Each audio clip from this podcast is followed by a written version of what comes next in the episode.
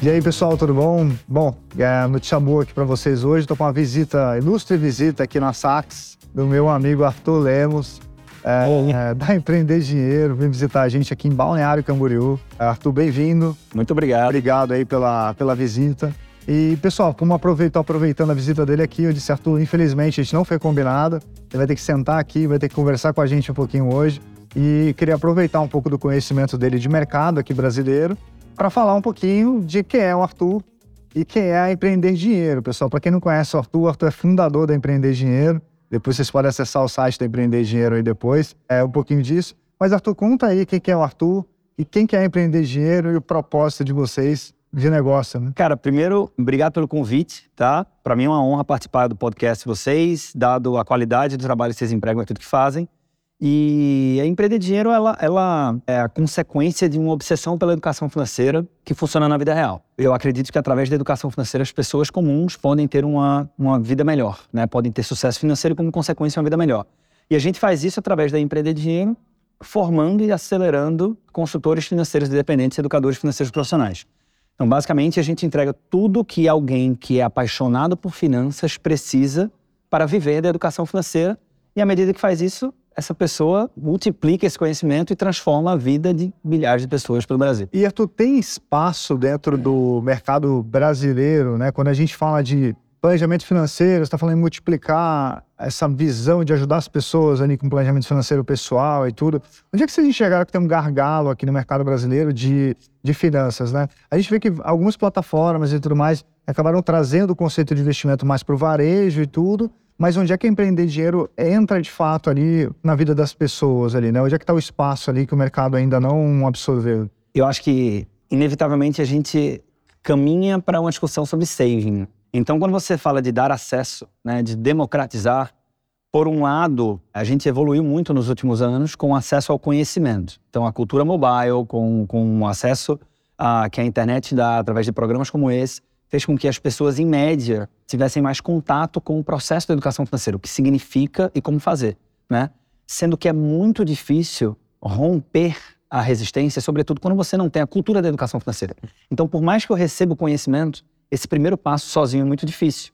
Então, algumas outras plataformas talvez tenham conseguido, sim, representar uma mudança em como é que o brasileiro investe quando o assunto é investimentos, mas na democratização da construção da poupança, do poupar, do guardar para sonhos, para o futuro, de um bom planejamento financeiro, a gente precisa dessa mão, né, estender a mão para as famílias, para as pessoas, e é justamente nesse espaço que entra o personagem do consultor financeiro independente ou do educador financeiro profissional.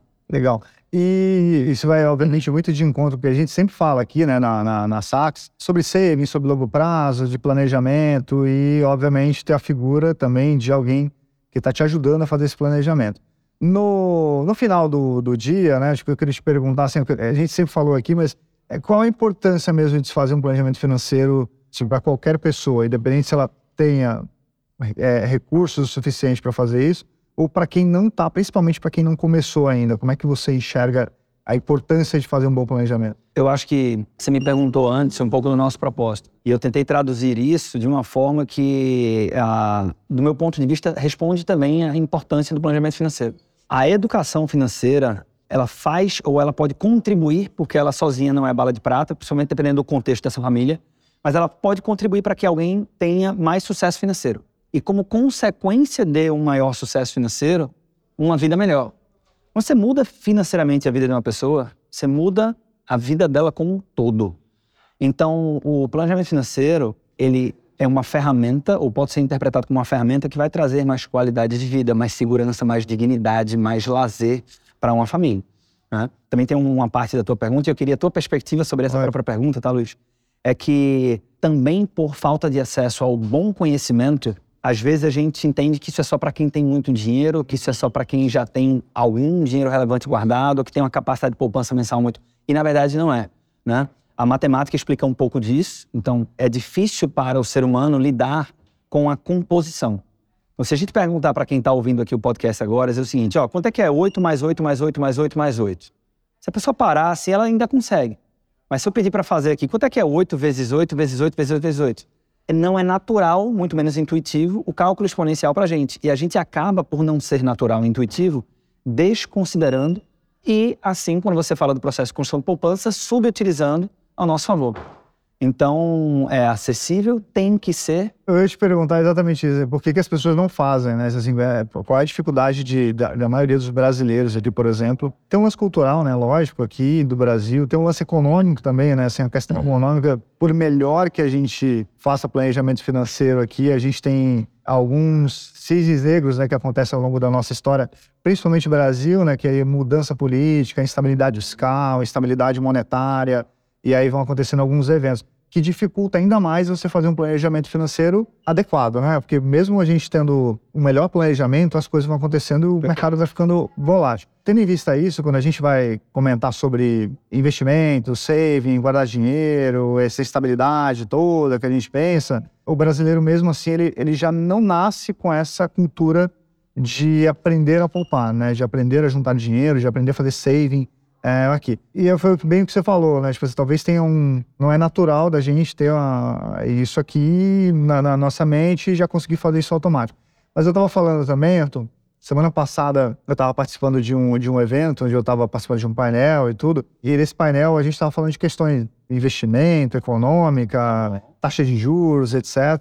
E no final eu acabei comentando assim, assim pô, bacana tudo isso que vocês estão falando, mas eu acho que o que importa mesmo é você ir no mercado e quando você descobre que o preço lá da manteiga que você comprou, comprava por 10 reais, agora está custando 16. Aí você vai dizer assim, putz, mas eu comprava uma manteiga 10 reais, está custando agora 16, são 60%. Em quanto tempo? Em menos de um ano. Aí, Pô, mas será que o meu dinheiro que eu guardei, ele rentabilizou mais do que isso, mais do que 60% durante esse período? Não.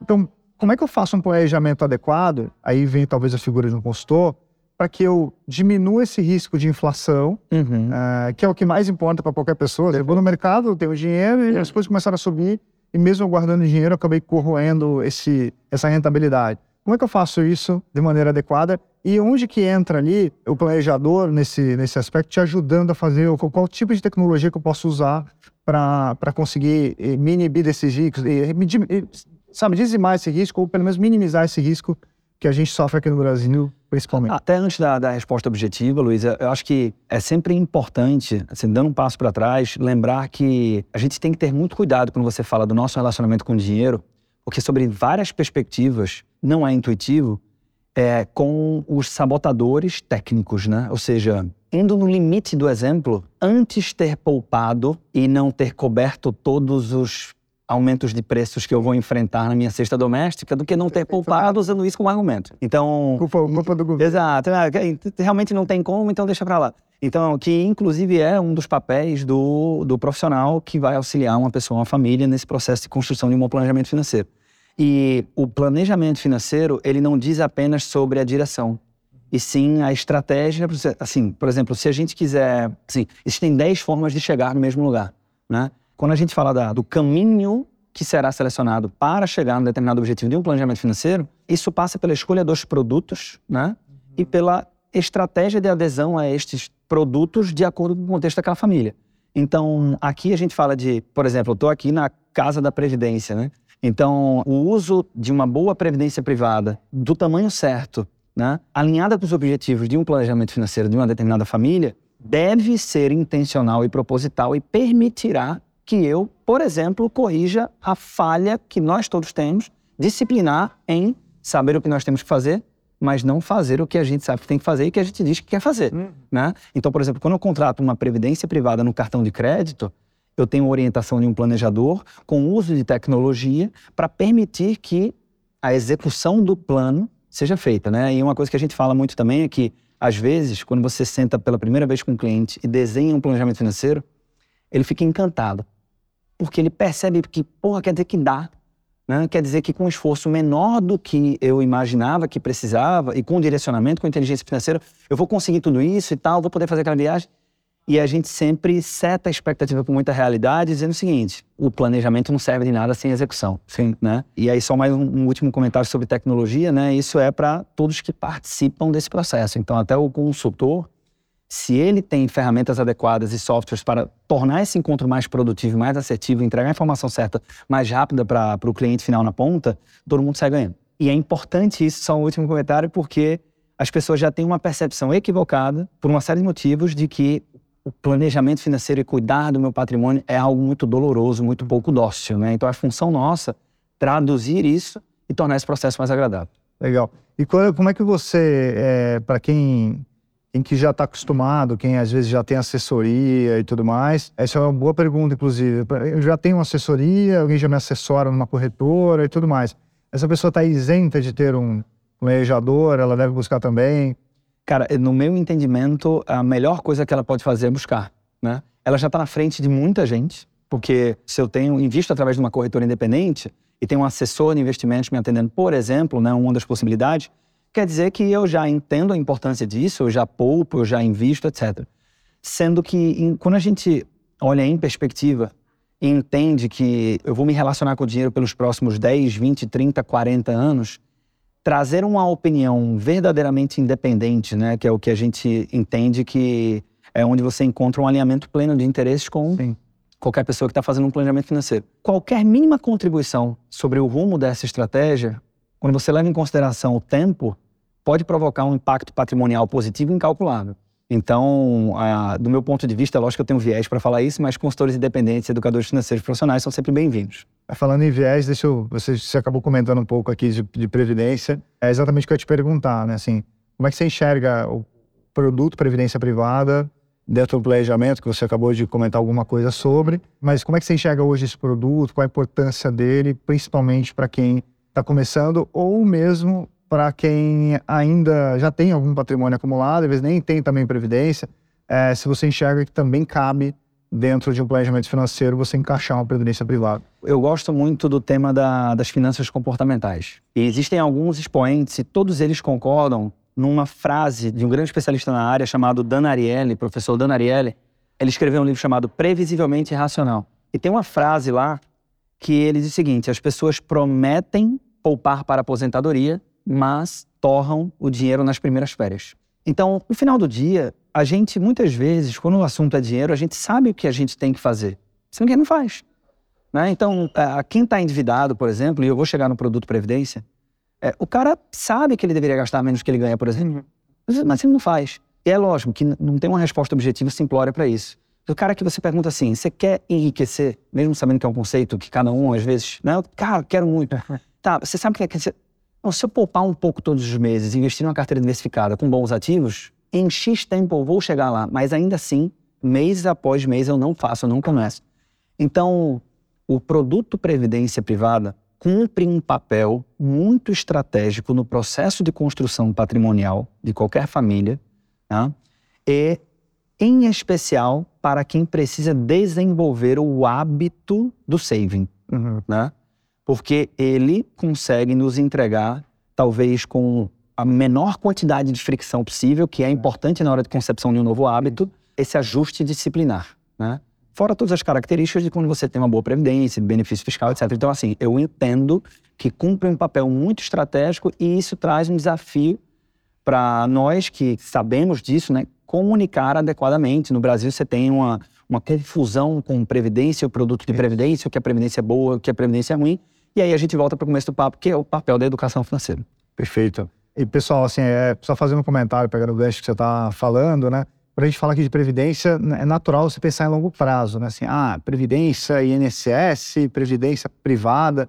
E o pessoal sempre acha que é muito complexo, assim, não, é previdência, onde é que eu faço isso? Será que eu vou lá no banco e tudo mais? E qualquer pessoa, na verdade, deveria ter uma, né? Na verdade, todas as pessoas que trabalhador comum deveria ter uma, independente do montante que você consiga guardar. Mas cabe uma previdência, consegue fazer hoje a partir de 50 reais, enfim, o produto que vai te ajudar, conforme o Arthur acabou de falar, a ter disciplina de fazer save, de juntar dinheiro aqui, a, seja médio ou a longo prazo. Mas óbvio, sempre pensando no longo prazo. E quem já possui carteiras de investimentos, quando descobre os benefícios fiscais também, acaba tendo um benefício adicional de compor a carteira de investimentos também ali com produtos de previdência. Então acho que é super válido. Mas Arthur, olha, muito obrigado aqui pela tua visita. Meu. acho que é, sempre vai ser sempre bem-vindo aqui com a gente. Pessoal, prazer exato estar aqui com o Arthur da Empreender Dinheiro. quem não conhece aí também, quem for interessado em se tornar planejador financeiro, vou pedir para você fazer aqui o. Não, vamos tentar colocar na descrição aqui o- os nossos contatos. Eu estou super à disposição. A gente tem uma série de soluções para apoiar esse empreendedor, né? Seja você alguém que quer trabalhar full time ou, ou, ou dar esse primeiro passo. Tem muita gente, Bacelar, que é apaixonado por finanças, já é uma referência para muita gente, né? Talvez por isso esteja assistindo esse vídeo e não percebeu que esse conhecimento, se estruturado com um bom método e com as ferramentas adequadas, pode fazer com que você ajude muitas pessoas que precisam de ajuda, que estão próximas de você, e monetize esse processo, nada mais justo. Legal. Então, estou à disposição e para mim foi um prazer estar aqui. Obrigado, pessoal. Obrigado, Arthur. E, pessoal, até a próxima. Valeu. Valeu. Tchau, tchau.